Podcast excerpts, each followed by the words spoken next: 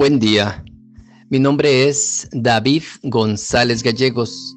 Pertenezco a la Iglesia de San Patricio del Ministerio de Estudio Bíblico Nazarenos Católicos, aquí en Laredo, Texas, Estados Unidos. Evangelio de hoy, viernes, marzo 10 de 2023. Del Santo Evangelio según San Mateo, capítulo 21, versos del 33 al 43 y del 45 al 46. En aquel tiempo, Jesús dijo a los grandes sacerdotes y a los notables del pueblo, escuchad otra parábola. Era un propietario que plantó una viña, la rodeó de una cerca, cavó en ella un lagar y edificó una torre. La arrendó a unos labradores y se ausentó. Cuando llegó el tiempo de los frutos, envió sus siervos a los labradores para recibir sus frutos. Pero los labradores agarraron a los siervos y a uno le golpearon, a otro le mataron, a otro le apedrearon. De nuevo, envió otros siervos en mayor número que los primeros, pero los trataron de la misma manera. Finalmente, les envió a su hijo diciendo, a mi hijo le respetarán. Pero los labradores, al ver al hijo, se dijeron entre sí, este es el heredero. Vamos, matémosle y quedémonos con su herencia. Y agarrándole, le echaron fuera de la viña y le mataron. Cuando venga, pues, el dueño de la viña, ¿qué hará con aquellos labradores?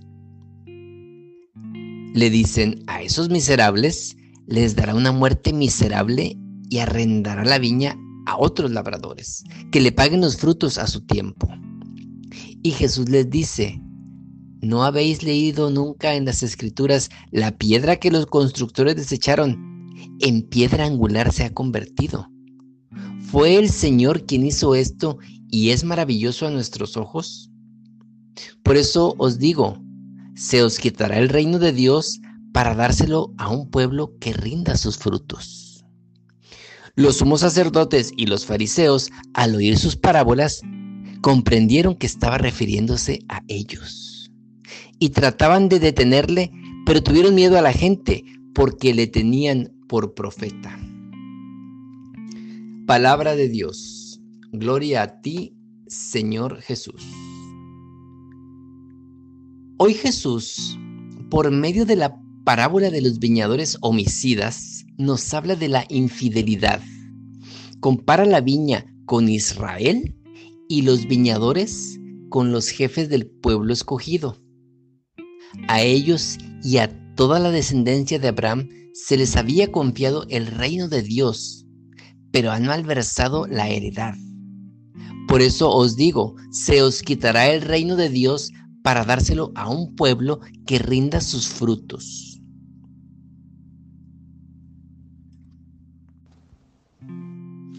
Antes de continuar, vamos a definir lo que significa parábola. Es una narración breve y simbólica de lo que de la que se extrae una enseñanza moral.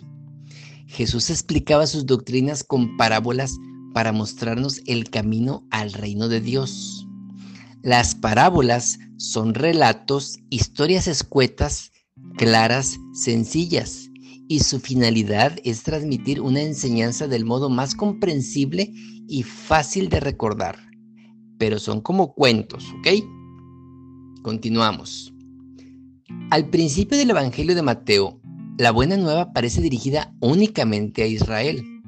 El pueblo escogido, ya en la antigua alianza, tiene la misión de anunciar y llevar la salvación a todas las naciones. Pero Israel no ha sido fiel a su misión.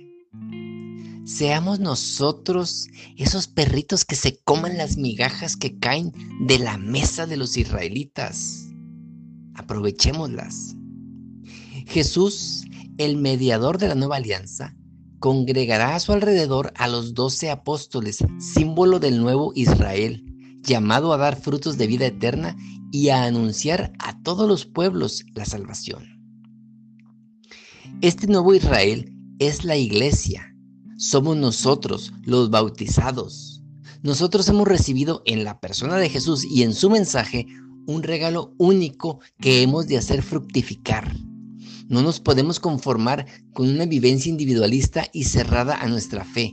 Hay que comunicarla y regalarla a cada persona que se nos acerca. Esta parábola tiene dos extremos. El primero, hasta dónde llega la codicia, la maldad de matar, de destruir. Y el número dos, hasta dónde llega el amor de Dios que es capaz de perdonar y de enviar a su Hijo. Si nosotros no damos frutos, se echan a perder, se van a podrir y la tierra, si no se recoge a tiempo, se va a echar a perder. Si quieres crecer, tienes que dar frutos y no te puedes quedar con esos frutos. Recordemos la definición de parábola, ¿ok? Y no nos desviemos. Pero este dueño, a pesar de que mataron a sus mensajeros, todavía tenía ese corazón limpio y no piensa mal y dice, bueno, mandaré a mi hijo, a él sí lo respetarán. Si somos inteligentes, ese hijo que mandó es Jesús, al cual Dios Padre dijo, a mi hijo no lo van a matar, lo van a respetar. Y claro, mataron. O lo matamos. Y lo seguimos matando con tanto pecado. Esta parábola tiene mucha sabiduría. El dueño expresa confianza, amor en aquellos obreros, aún a pesar de todo. Dios te ama, Dios confía en ti, Dios espera en ti.